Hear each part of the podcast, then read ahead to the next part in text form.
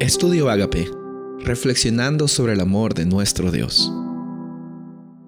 El título de hoy es Jesús versus las Escrituras, San Juan capítulo 5, versículos 46. Porque si creyeseis a Moisés, me creeríais a mí, porque de mí escribió él.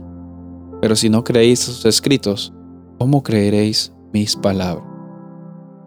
En estos momentos eh, hay muchas personas que piensan de que hay una gran dicotomía, una gran división entre predicar de Jesús, predicar de las doctrinas. Yo he escuchado alguna vez que algunas personas decían, esta persona predica solo de Jesús o esta persona predica las doctrinas.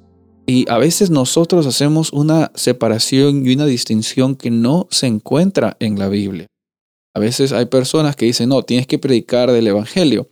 Y o no, doctor dicen, tienes que predicar de las creencias hay una división muy grande que está pasando últimamente, eh, lo que genera que también las personas tomen bandos y a veces eh, muchos lo que hacen es el tomar el bando de la persona a la cual tiene influencia como un líder religioso o un pastor y a veces es peligroso en primer lugar no tener la actitud de los vereanos y pensar de que si es cierto lo que dice tal o cual hermano, líder o pastor y nosotros no por cuenta propia verificar lo que dice la Biblia. En la Biblia vemos de que Jesús nunca intentó eh, cambiar, y no lo hizo, cambiar las doctrinas o las creencias que tenían o las, o las profecías o, o, las reglas que estaban en el Antiguo Testamento. Él, él mismo dijo cuando nosotros vemos en Mateo 5:17 que Él no vino para abrogar o para cancelar la ley o los profetas. No, la vino a cumplir.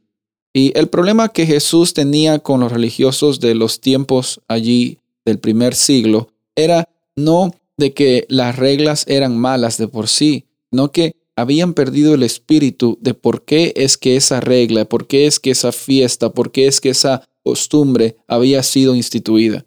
A veces perdemos de foco y pensamos que al hacer algo ya estamos ganando algo, pero muchas veces cuando vemos en el Antiguo Testamento, en las leyes de los Levíticos, eh, Jesús, eh, Dios, nunca había dado una ley a los israelitas que solo sea porque a Dios se le ocurrió y Dios quería simplemente ser exquisito y darle una ley a los israelitas. No, Dios en cada ley, ya sea de salud, ya sea moral, ya sea civil, ya sea religiosa, en cada ley o en cada fiesta, tenía un propósito especial, un principio que los principios no cambian, eh, trascienden las culturas, trascienden los lenguajes, trascienden los tiempos.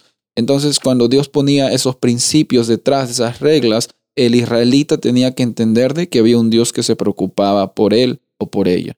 Y lo triste era que en los tiempos de Jesús, y podemos poner incluso la aplicación hoy, lo triste es que en los tiempos de hoy, muchas veces lo que hacemos, en vez de intentar eh, ver cuál es el principio detrás de una norma que seguimos como iglesia, eh, lo que hacemos es simplemente ser como loros, repetir lo que la otra persona dice y no tener una experiencia personal con eso.